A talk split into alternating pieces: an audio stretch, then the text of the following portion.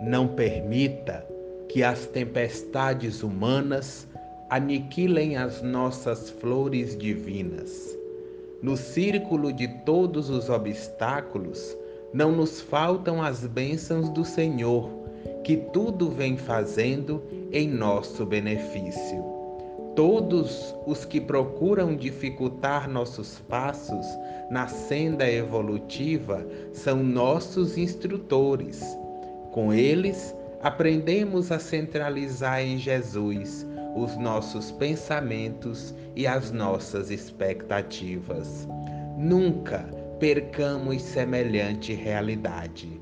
Recordemos sempre que a vontade divina está imperando. Dificuldades, lutas, dores, problemas, a vida não pode deixar de ser assim.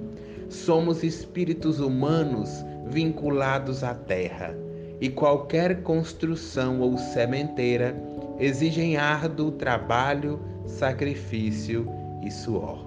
Bezerra de Menezes